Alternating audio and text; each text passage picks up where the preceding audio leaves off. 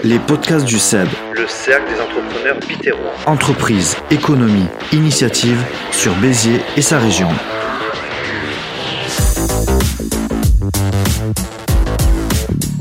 Bonjour et bienvenue à toutes et tous dans l'émission Les podcasts du CEB, le cercle des entrepreneurs bitérois. Je suis Mehdi Roland et je vais vous accompagner tout le long de ce podcast. Le but des podcasts du CEB, c'est de mettre en avant les entreprises et les acteurs qui participent pleinement à l'économie de Béziers et de son territoire. Nous serons constamment donc à la recherche de pépites qui font le monde de l'entreprise locale. Vous allez découvrir tout un panel de visages et de projets qui vont provoquer en vous certainement l'engouement, voire l'admiration pour ces hommes, ces femmes et leurs projets. Il faut mettre tout ce beau monde en avant, c'est ce que nous allons tenter de faire. Aujourd'hui à mes côtés pour commenter notre interview du jour, Michael Thau, le président du Cercle d'entrepreneurs bitérois, groupe de travail de recommandation constitué de 30 chefs et chefs d'entreprise. Michael Thau, bonjour. Bonjour Mehdi. Prêt à écouter notre invité Nathalie Abou-Vidal Prêt comme toujours. Et on se retrouve juste après cet entretien podcasté. C'est parti. Aujourd'hui, nous recevons la brillante et scintillante Nathalie Abou-Vidal. Nathalie Abou-Vidal, bonjour. Bonjour, merci beaucoup. C'est de circonstances. Vous êtes experte en bijoux et gémologie. Vous venez de valider une compétence rare délivrée par la World Gem Foundation. Félicitations. Merci. Déjà. Et vous allez nous en parler euh, juste après.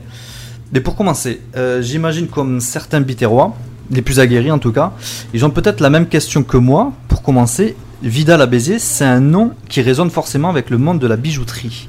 On peut dire que c'est une institution?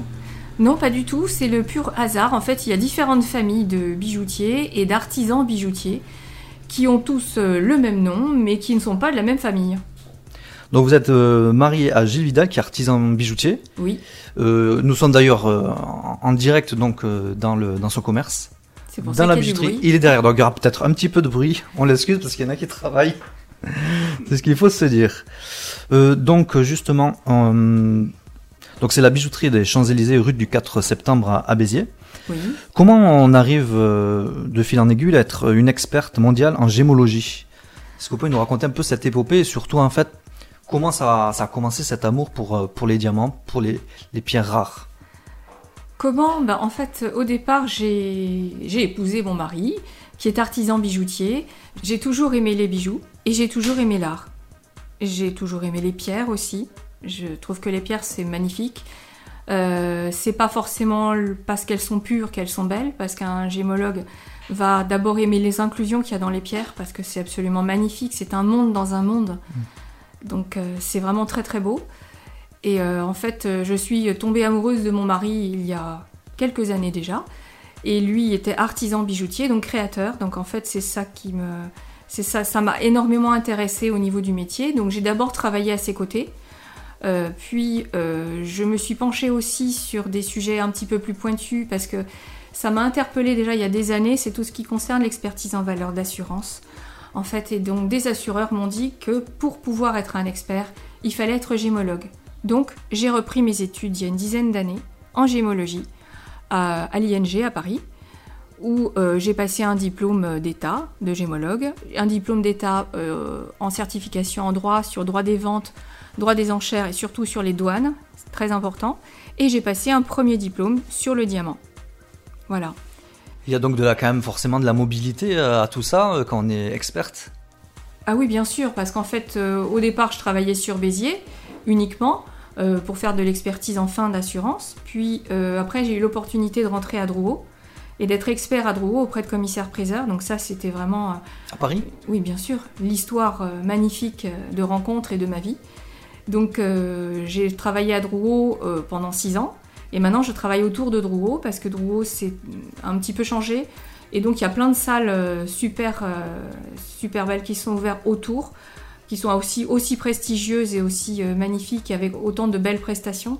Et donc, je continue de travailler avec des commissaires-priseurs sur Paris. Parce qu'en fait, Paris, c'est ouvert sur le monde entier.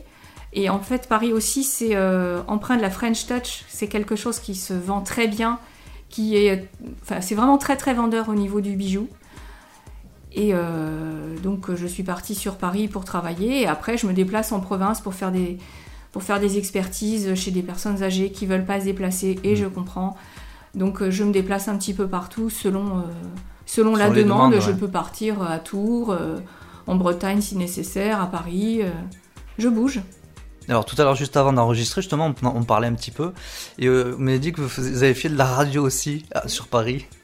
Ah oui, mais ça, c'était, euh, j'étais euh, petite. J'ai commencé à faire de la radio à l'époque où il fallait payer une cotisation pour faire de la radio. C'est-à-dire que si on voulait faire une émission, il fallait payer. Et donc euh, j'ai commencé sur une radio euh, en très proche de Paris.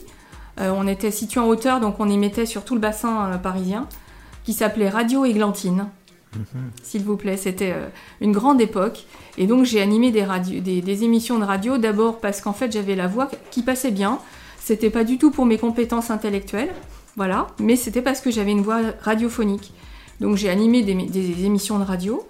Et puis euh, après, quand je suis arrivée sur Béziers, enfin entre-temps j'ai voyagé, j'ai fait des études à l'étranger aussi dans d'autres domaines.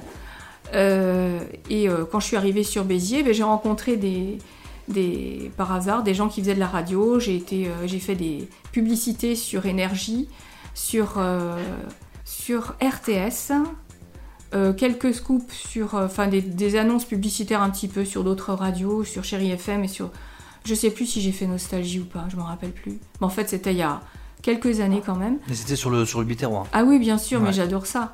J'adore parler. Et ça, c'est bien. Puis aussi être curieux, et puis, euh, et puis on voit aussi la, la diversité du, aussi d'une carrière, enfin du, du Oh, ça c'est- peut-être à l'image de la vie aussi, de- d'avoir. euh, Ce qui est bien, c'est aussi, oui. aussi de se déplacer, quoi. c'est pas du tout une carrière. hein. C'était pour moi, c'était c'était euh, super sympa. J'ai travaillé avec des gens vraiment très très sympas. C'était d'abord ça, parce qu'en fait, euh, si je trouve pas de plaisir à travailler, j'y vais pas. Ouais. Moi, je suis indépendante. J'ai jamais eu de patron. J'ai toujours travaillé par plaisir, Mm. quel que soit le travail. Et dans la radio, c'était un plaisir. Et euh, là, je vais reprendre une- peut-être une émission de radio euh, prochainement. Donc, et Non, c'est c'est encore génial. un plaisir et c'est pas un travail. Et mon, mon- mon travail d'expert, c'est un plaisir. Quand j'expertise des bijoux, c'est c'est une joie, c'est un plaisir, c'est beau, je découvre. Je découvre des trésors et des fois, c'est pas que des bijoux. Chaque bijou, euh, c'est, en fait, c'est un cas à part aussi, on Bien peut dire. sûr. Ouais. Bien sûr, il y a des bijoux qui sont très simples, qui sont des bijoux euh, du tout venant, mais euh, après il y a des bijoux qui sont qui peuvent avoir des histoires extraordinaires. C'est ça. Et en plus, vous savez pas tout, tout l'héritage qu'il y a dans ce bijou, enfin toute l'histoire en tout cas. C'est à moi de le chercher. Ah, c'est ça. C'est une enquête policière. Et ça c'est génial. C'est super intéressant. ouais. Oui, j'ai déjà vu des bijoux qui avaient été créés par des grandes maisons qui ont été retransformés, euh, où il y a des pages d'histoire qui se sont tournées avec ces bijoux. C'est fabuleux. Ça, c'est vraiment euh, être dans, être pris par son métier, par, par cette passion en fait. Ah oui, Parce qu'en fait, on se dit pas, on se lève, euh, je dois faire ça, mais en fait, c'est, plus euh, dans, dans le domaine de la passion quand même. Oui, puis c'est, on sait jamais ce qu'on va rencontrer Ouais. en fait. Donc euh, chaque matin, Pas de on routine. dit non, il n'y a pas de routine. Et qu'est-ce que je vais découvrir aujourd'hui? Et en fait, euh, souvent on découvre des choses incroyables. C'est pas forcément des bijoux de prestige, mais c'est des bijoux qui ont une histoire. Ou, Mm. ou alors il faut aller chercher l'histoire de ce bijou parce que c'est des recherches permanentes. On peut pas, euh, on n'est pas une encyclopédie. C'est euh, le fait d'être curieux qui fait que on acquiert des connaissances dans certains domaines. Euh, et là, on devient, on devient meilleur dans, ce domaine-là. Mais en fait, c'est la vie qui nous apporte ces, affaires, entre guillemets, et qui fait que on, va chercher dans un, domaine particulier et on va découvrir des choses incroyables. Une fois, j'ai eu, dans ma première vente aux enchères, j'ai un, un monsieur qui m'a apporté quatre flûtes. Je ne suis pas expert en flûte, du tout. J'ai cherché, j'ai cherché, j'ai bossé une semaine à temps plein sur les quatre flûtes. Il y en a trois qui se sont adjugées à 300 euros. La quatrième, elle a fait 5500 euros. Mais j'avais cherché. Sinon, j'aurais vendu les quatre à 300 euros. En fait, vous donnez de la valeur à ces Bah oui. objets aussi. euh, J'ai pas la prétention de tout connaître. Mais par contre, euh, j'ai l'envie d'être curieuse et de bien faire mon travail. ouais, d'aller au bout. d'aller au bout. Je suis pas sûre qu'il est bien fait non plus, mais franchement, je m'en donne les moyens et je n'ai pas la, j'ai pas la prétention d'être parfaite. Loin de là. Je cherche, je cherche tout le temps. C'est, c'est, voilà, découvreuse de, Donc on vous de demande, on vous demande ça. C'est, on vous Oui. demande de, de, de- chercher, de, de savoir l'histoire, va- la valeur surtout. Bien sûr. Si on parle de la valeur du justement, Alors la valeur du bijou, tout dépend comment on la détermine. Si C'est une valeur dans un partage, on va donner une valeur d'assurance, qui va être un prix moyen constaté sur le marché de l'occasion. Euh, si on veut mettre un bijou en vente, on ne peut pas donner forcément une valeur d'adjudication, puisque c'est quand les enchères sont montées, plus les frais euh, de l'étude, les frais acheteurs, donc forcément c'est un prix différent d'un prix de mise en vente. C'est pas la même chose, il y a un processus. Donc en fait, euh, tout dépend de ce qu'on veut en faire. Et puis des fois, on peut trouver des bijoux qui peuvent se vendre au poids, et puis qui en fait, euh, non, il faut pas les vendre surtout pas au poids, parce qu'en fait, ils ont une histoire, un poinçon particulier ou une rareté, ou une époque rare. Les- tous les bijoux art nouveau, qui est une période qui a été très courte au niveau artistique, sont très très rares aujourd'hui, parce que la période est très courte. Donc en fait, il y en a eu, il y en a eu, mais pas beaucoup. Ils étaient relativement fragiles. Les bijoux, c'est fragile. Ouais. On- quand on regarde dans l'histoire, on récupère les bijoux sur les couronnes, sur les colliers, les plastrons, euh, et on démonte les pierres et on les remonte. Et l'or disparaît, l'or est fondu. Donc en fait, le bijou est quelque chose qui ne se conserve pas beaucoup. Il y a rarement des bijoux qui ont 300, 400 ans. C'est rare. Des pierres, oui, on en trouve. Mais les bijoux, non. L'or, c'est pas, c'est, c'est un métal qui se refond en permanence. Donc, en fait, tout, il y a tout un savoir-faire qui est très difficile à conserver. Et selon les époques, il y en a pas beaucoup, logiquement. Puis avant, le bijou n'était pas démocratisé, tout le monde n'avait pas de bijoux. Et puis Ouais. encore avant, c'était que les hommes qui avaient des bijoux et le clergé. Les femmes, elles n'en avaient pas. Ben, ben oui. Même dans les Prof- familles les plus nobles. euh, Profondément injuste. Avant les nobles. Ah ouais. Avant la Révolution française, euh, française, il n'y avait pas beaucoup de femmes qui avaient des bijoux. Il y avait beaucoup de pauvres. Hein. Donc, par contre, ce que je voudrais savoir, c'est si moi, dans, chez moi, j'ai un bijou au fond des tiroirs, Oui, ou je vais chez ma grand-mère, trouve des bijoux, on vous les confie? Vous venez. Je, vous venez, je, regarde vos bijoux avec vous, en votre présence. On fait ça ensemble. Et je vous explique l'histoire de votre bijou. Je regarde s'il est usé, s'il a été restauré, s'il a été modifié avec le temps, avec l'âge, s'il y a des pierres qui ont été changées, certaines pierres et d'autres pas. En fait, j'étudie tout, je regarde ce que c'est, si c'est de l'or, si c'est pas de l'or, si c'est de la pomponne, parce qu'avant, euh, les personnes qui n'avaient pas beaucoup d'argent faisaient faire des bijoux en pomponne qui ressemblent, ça ressemble à l'or, mais c'est pas du tout de l'or, c'est un alliage. Et donc, euh, je regarde un petit peu tout ça, et après, je vous demande qu'est-ce que vous voulez faire? Est-ce que c'est pour le garder, le conserver, parce que vous y tenez Donc, dans ce cas-là, je vous propose de vous faire une attribution de bien, parce qu'il faut savoir que tout ce que vous possédez comme bijoux, si vous n'avez pas un document qui vous l'attribue, vous n'en êtes pas propriétaire. Si on Ah, vous le vole, ouais. si on vous le vole, même si vous payez une multirisque habitation pour votre maison, votre domicile, vous avez dans votre multirisque habitation, il y a tout ce qui est habitation, après il y a objet de valeur, et euh, il y a valeur mobilière, pardon, puis objet de valeur, et en fait dans les objets, de valeur, il y a vos bijoux. Mais si vous dites à votre assureur, bah, vous m'assurez pour aller, euh, j'ai j'ai quelques bijoux, vous m'assurez à hauteur de 5000 euros de bijoux. Très bien, monsieur, on vous fait un document, vous êtes assuré à hauteur de 5000 euros de bijoux. Mais si vous vous faites cambrioler, vous êtes assuré aujourd'hui en valeur déclarée. La valeur agréée n'existe plus. Eh Tout oui. le monde est en valeur déclarée. Donc vous déclarez au moment du sinistre que vous avez, euh, on vous a volé pour 5000 euros de bijoux. Votre assureur va vous demander, prouvez-le moi, monsieur. Mhm. Votre assureur, lui, ne peut pas produire un faux document pour vous dire Ah bah attendez, on va s'arranger, on va bidouiller quelque chose. C'est impossible. L'assureur, lui, ne peut pas se mettre en porte-à-faux. Donc si vous, vous n'apportez pas la preuve que vous détenez un bijou, que vous avez un titre de propriété, eh ben vous n'en êtes pas propriétaire. Vous ne pouvez pas le prouver. Et sur une photo, on va vous dire Bah c'est bien joli, mais qui me prouve que c'est à vous, que c'est du vrai, que c'est de l'or, que c'est pas votre voisine qui l'a prêté à votre épouse pour la mettre lors d'un mariage? Qu'est-ce que vous pouvez prouver? Vous pouvez pas prouver. Donc en fait, l'attribution de biens, c'est quelque chose de très important. L'assureur vous dit toujours de garder bien toutes vos factures pour toute la maison, pour tout ce qui est valeur mobilière, pour l'électroménager. Ça, on y pense. Mais pour un bijou de famille qui a été transmis de génération en génération, la bague de la grand-mère ou de la grand-tante, on n'a pas de papier, on n'a rien du tout. Par contre, c'est franchement, c'est à vous, vous êtes sûr. Mais vous n'avez pas de papier. Et comme c'est un cadeau, c'est pas c'est fait hors succession, puisque c'est un cadeau, eh ben, vous n'avez pas de papier, vous n'avez pas de preuve, vous pouvez pas vous faire rembourser. Et là, j'interviens. Exactement. ouais. Donc en fait, j'explique aux personnes, quand elles viennent avec justement un bijou comme vous, par exemple, comment êtes-vous assuré? Avez-vous regardé si vous êtes assuré pour le vol? Parce qu'aujourd'hui, le vol, c'est une extension de garantie parfois. C'est pas, c'est pas forcément compris dans vos conditions particulières avec votre assureur. Il faut bien tout vérifier. Et faut pas toujours diaboliser les assureurs en disant les assureurs c'est des voleurs ils remboursent pas. Non, des fois ils peuvent pas. Ouais. Parce qu'on n'a pas lu son contrat. Ou parce qu'on a fait, allez, on fait au minimum, je veux pas payer trop cher. Et non. Donc j'aide les personnes à relire leur contrat et à voir comment elles sont assurées. Parce que même si j'ai pas de diplôme en assurance, j'en ai pas, c'est vrai. Mais j'ai étudié toute seule pendant 6 ans le contrat multirisque habitation. Puisque j'ai même présenté un projet à AXA à Paris, à la maison mère, sur justement ce sujet, mais ça j'en parlerai une autre fois. Alors justement, Voilà. j'ai une question par rapport aux assurances. S'il y a un incendie, justement, on n'a pas, on n'a plus de preuves justement de. Est-ce que les bijoux, on peut les retrouver? Alors si Et vous les avez achetés, Ouais.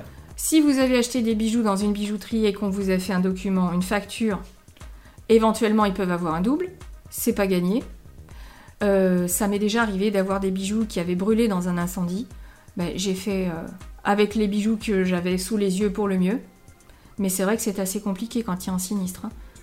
Après, on est dans, dans la voie du numérique aussi. On va peut-être euh, C'est ce que je conseille. conseiller aux gens de, de Quand je- numériser un petit peu les documents les, les plus précieux pour, pour pas avoir de surprises. C'est ce que je fais en fait, c'est ce que je propose systématiquement quand je fais une expertise en valeur d'assurance. Étant donné que moi j'ai tout numérisé, que j'ai tout sauvegardé, je propose toujours d'envoyer une copie à l'assureur. Ouais, ça, c'est une très bonne idée. Ouais. Ouais. Oui, mais tout le monde ne le fait pas, c'est fort dommage.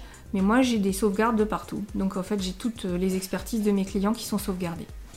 Il y a combien de types de, de clients? Est-ce qu'il y a des, des clients qui veulent juste pour faire de l'argent, pour avoir la valeur, euh, pour pouvoir revendre le, le- le bijou? Ou alors il y a, il y a des histoires plus. euh, où vraiment, euh, c'est pas la valeur qui compte, c'est vraiment la, la valeur sentimentale?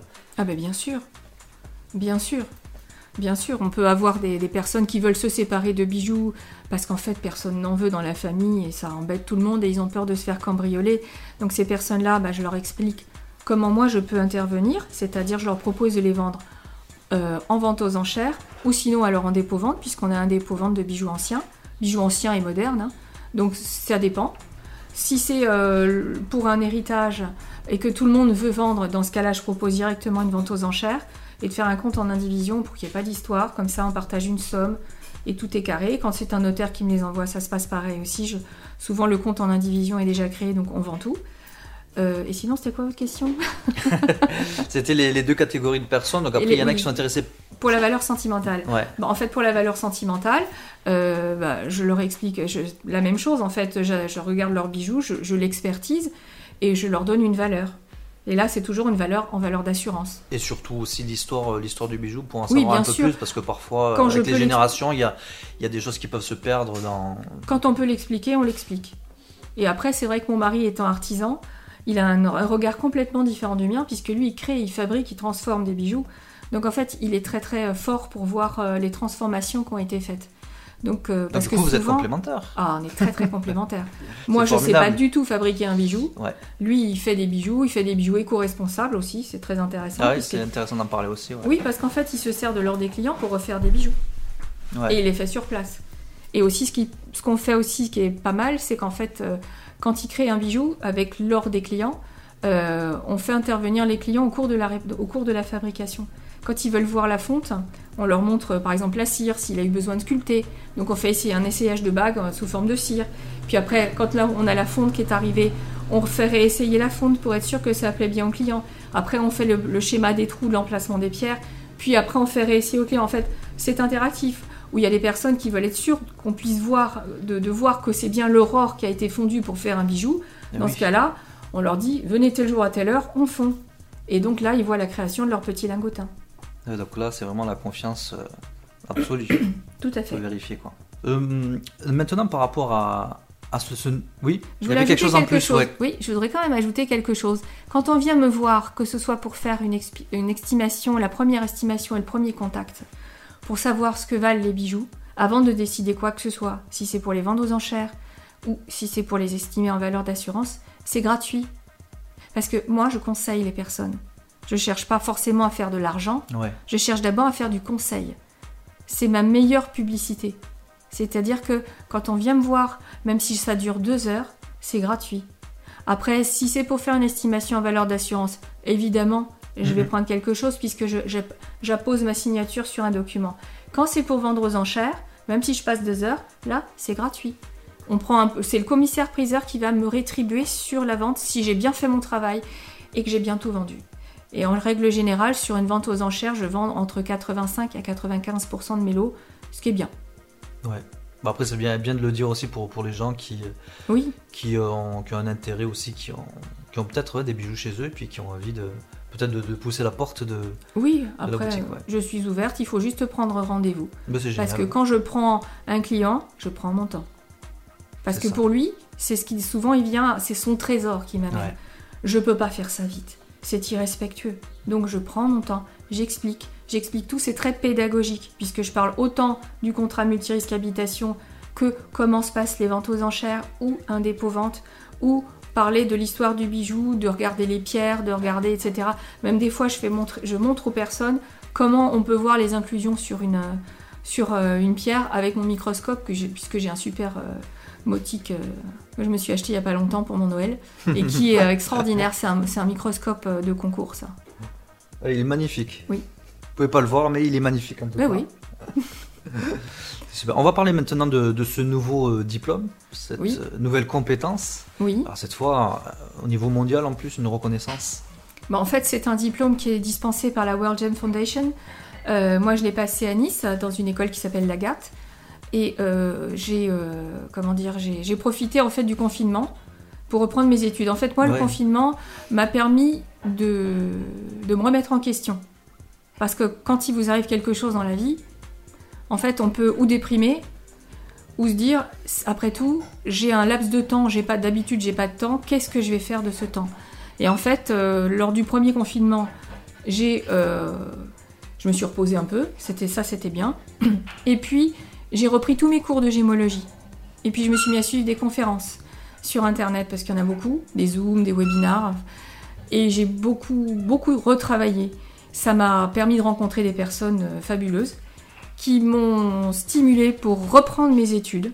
Donc lors du deuxième confinement, j'ai repris mes études et j'ai commencé à étudier ce, à faire ce diplôme international sur la gradation du diamant naturel et diamant de laboratoire. Alors on appelle ça du, diamant de synthèse aussi, mais c'est pas de la synthèse parce que dans la synthèse il y a deux atomes et dans le diamant il y en a qu'un, c'est le carbone.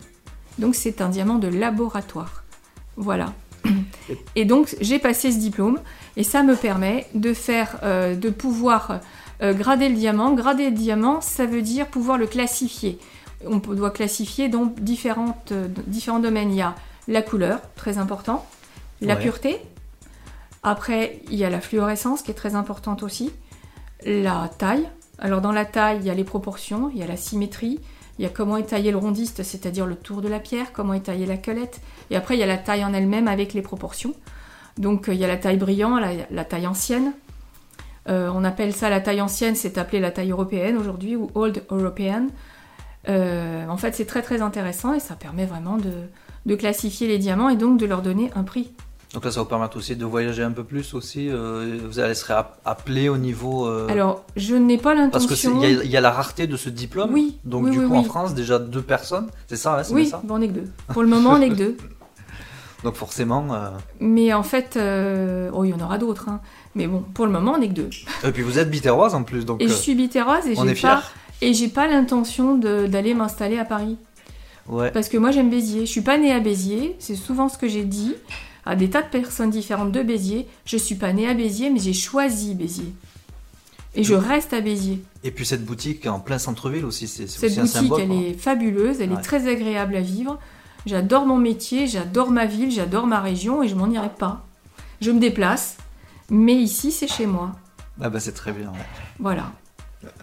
On est très fiers en tout cas. Donc euh, là, on est en période euh, encore de, de Oui. Tout à fait. Si je veux vous amener euh, les bijoux que j'ai à la maison, comment on fait? Est-ce qu'il faut prendre un rendez-vous? Comment, comment ça se passe du coup? Puisque la, la boutique est fermée. Ou tout à fait. Donc en fait, on part du principe qu'on applique euh, le principe du click and collect, c'est-à-dire qu'on reçoit des clients sur rendez-vous, on désinfecte avant et on désinfecte après. Après, on a un plexi qui nous protège, ce qui permet de pas suffoquer euh, derrière nos masques. Aussi. Voilà, on en fait, on en a partout et on, on a du gel hydroalcoolique, on a tout ce qu'il faut, on est en règle en fait et après on n'abuse pas, tout simplement. Et bientôt la levée, euh, espérons la levée de toutes ces restrictions pour, pour Bah, travailler de manière euh, convenable. Ce serait quand même plus confortable, d'autant plus que on ne reçoit jamais beaucoup de monde euh, en même temps. Ouais. On est une petite boutique, donc en Ouais. fait, là c'est vrai qu'il y a un peu une incompréhension au niveau du commerce et des petits commerces, parce que nous ne sommes pas une grande surface, nous ne sommes pas. J'en nommerai aucune parce qu'on n'a pas le droit. Mais bon, on reçoit deux personnes, voilà, qui sont souvent ensemble. Donc en fait, euh, le- les gestes barrières sont forcément appliqués. On a en plus nos plexis, on a des masques. On risque rien. C'est bien moins dangereux d'aller voir son bijoutier ou son expert en bijoux que d'aller acheter un, un- un litre de lait, Ah, Ça, ça a été tout le débat. ouais, ça. je trouve. Mais bon, C'est sûr. voilà. Donc pour, euh, pour continuer à parler du, du Covid, je vais rappeler qu'il y a donc une grande enquête qui est menée par le Cercle des entrepreneurs bitérois, justement sur, pour jauger de la situation, euh, prendre le pouls des entreprises de Béziers et de son aglo. Euh, donc bientôt, bientôt les résultats, donc on encourage les, les entreprises encore à, à répondre à cette enquête en ligne qu'on peut retrouver sur la page Facebook de, du Cercle des entrepreneurs bitérois. Donc il y a le, le click and, collect, mais c'est vrai que quand je suis venu dans la rue là, du 4 septembre, très peu de monde quasiment même personne, donc du coup, euh, tous les magasins fermés. C'est très très difficile. C'est très difficile et en plus, il n'y a aucune communication, en fait, les commerçants les uns avec les autres, parce qu'on nous a tous obligés de, de fermer et en fait, on n'a pas tellement de liens pour pouvoir communiquer entre nous et savoir comment vont les autres. Parce que moi, je suis une euh, éternelle optimiste, mais euh, c'est pas le cas de tout le monde. Tout le monde ne peut pas forcément rebondir et, euh, et euh, voir la vie, essayer toujours de voir la vie du bon côté. Et c'est vrai qu'il y a plein de commerçants autour de moi euh, qui sont pour certains des amis, j'ai pas de nouvelles. J'ai pas de nouvelles, je sais pas ce qu'ils deviennent. Je sais pas dans quel état de détresse ils sont ou pas. Ouais, Il y a les laissés pour compte, et puis on l'a, nous on l'a vu dans, dans les résultats de quelques états de l'enquête, des choses très très dures. Et d'ailleurs on l'a vu avec la, la dernière interview justement de Anne-Sophie Lunel notamment, Oui. de Necobac, où euh, c'est très très très difficile. quoi. Oui, franchement, oui. Oui, oui. Après, c'est vrai que bon, on reste optimiste, on se dit que ça va s'arrêter. Moi, je pensais sincèrement qu'on rouvrirait le 3 mai. Il n'en est pas question pour le moment, apparemment. Mais c'est vrai qu'on peut pas, on peut pas continuer comme ça. On se dope pour être positif et optimiste, mais il y a un moment, il y a des limites. Il, faudra quand même à un moment donné que ça s'arrête. Et c'est vrai que euh, le fait que nous, on ne puisse pas communiquer entre nous, entre commerçants, parce que il n'y a pas tellement de support qui existe, c'est assez léger. Euh, en fait, comment vont les autres? Qui prend soin d'eux C'est ça surtout, c'est le, le fait de ne pas avoir ce, ce contact euh, entre commerçants. Et euh, alors en plus, on, on est tous différents, donc justement, il y a des gens optimistes, et il y a des gens qui vont baisser les bras plus facilement. Il y a des gens qui vont, qui vont sortir, puis il y a des gens qui vont plutôt s'enfermer. Il y a des gens qui vont euh, passer des diplômes, profiter de faire évoluer leur entreprise. Puis il y en a d'autres malheureusement qui vont, qui vont pas trouver cette opportunité-là, donc c'est c'est très très dur. Oui. Donc est-ce que vous pensez justement des, des actions euh, du cercle d'entrepreneurs bitérois concernant cette grande enquête Et puis également, ben, justement, en fait, nous, on a lancé les podcasts euh, par rapport à ça, bien sûr, pour être plus proche des, des entreprises euh, de Béziers de l'aglo. Alors la grande enquête, moi je trouve que c'est très bien et c'est très utile et que j'en- je- j'encourage tout le monde à y répondre franchement. Parce qu'en fait, l'union fait la force et en fait, c'est pas que l'union fait la force, c'est surtout de savoir vraiment ce que les gens pensent. Parce que comme c'est une manière de répondre anonyme, en fait, on peut vraiment dire ce qu'on ressent et euh, il faut vraiment savoir ce qui se passe vraiment à l'intérieur de chacun des commerces ou de chacune des entreprises pour vraiment en tirer quelque chose d'essentiel et d'important et pas quelque chose de bateau. Là, c'est vraiment chacun s'exprime et va dire ce qu'il a à dire. Ça, c'est très très important. Et euh, après, euh, l'idée de faire un podcast, moi, je trouve que c'est génial. Parce que d'abord, ça fait découvrir euh, les talents du Biterrois. ça. Euh, ça m'a fait découvrir bah, l'interview que j'ai écoutée hier, où j'étais un peu terrassée de voir euh, l'état de cette de Anne-Sophie. Ouais, Anne-Sophie Lunel, ouais. Anne-Sophie Lunel. J'étais quand salue. même, alors que c'est vraiment une battante et j'étais admirative Ah oui. de son parcours. Ouais. J'étais vraiment admirative et en même temps, je me permets de le dire, déçue que des entrepreneurs preneurs biterrois ne soient pas ses clients. Exactement, là, ouais. ça m'a scotché. Franchement, vrai. une innovation comme ça et elle vend pas à Béziers. Ça, pour moi, c'est pas normal. Ouais. Même, je crois, dans la région, elle avait dit, je crois. C'est incroyable. C'est. euh, incroyable. ouais. Et donc je trouve les podcasts très intéressants, d'autant plus qu'avec le confinement, on a changé nos habitudes, donc maintenant on les écoute. Avant on n'écoutait pas autant. Euh, et je, je trouve que l'idée du podcast est très bien parce qu'en fait on l'écoute quand on veut, on, on arrête, on reprend, enfin c'est très bien et ça permet à des tas de gens de s'exprimer et en fait ça va permettre aux gens d'ici de connaître davantage les gens d'ici. Tout à fait. En tout cas, merci d'avoir euh, répondu à cette, euh, cette Avec interview. euh, pour ce podcast. Donc euh, merci de nous avoir suivis. Euh, ben, nous, en tout cas, on va vous souhaiter le meilleur. Merci beaucoup. Pour, Bah, vous la bonne continuation. En espérant justement qu'il y ait beaucoup plus de vie dans nos commerces d'ici les prochaines semaines, Oui. prochains mois, mais en tout cas prochaines semaines, nous l'espérons ardemment. Merci encore. Merci, à beaucoup vous. Nathalie Vidal. Merci. C'était donc euh, l'interview avec Nathalie Abou-Vidal. Michael Douto, qu'en avez-vous pensé? Que du bien. J'ai trouvé son témoignage instructif et intéressant. Dans son propos, elle a démontré que malgré la crise et toutes ses répercussions, elle a su tirer avantage, à l'image de ce confinement durant lequel elle s'est consacrée à la préparation de son diplôme international, suite à quoi donc elle l'a passé. Et grâce donc à, son obtention, cela lui permet de compléter son domaine d'expertise et en se consacrant donc, euh, notamment et entre autres au traitement des diamants de synthèse. Donc c'est tout à son honneur et on ne peut que féliciter. C'est quelqu'un, on le voit, on le sent surtout à travers son discours qu'elle est complètement éprise de sa profession. C'est une passionnée, si bien qu'elle euh, s'investit en tout point et sans demi-mesure.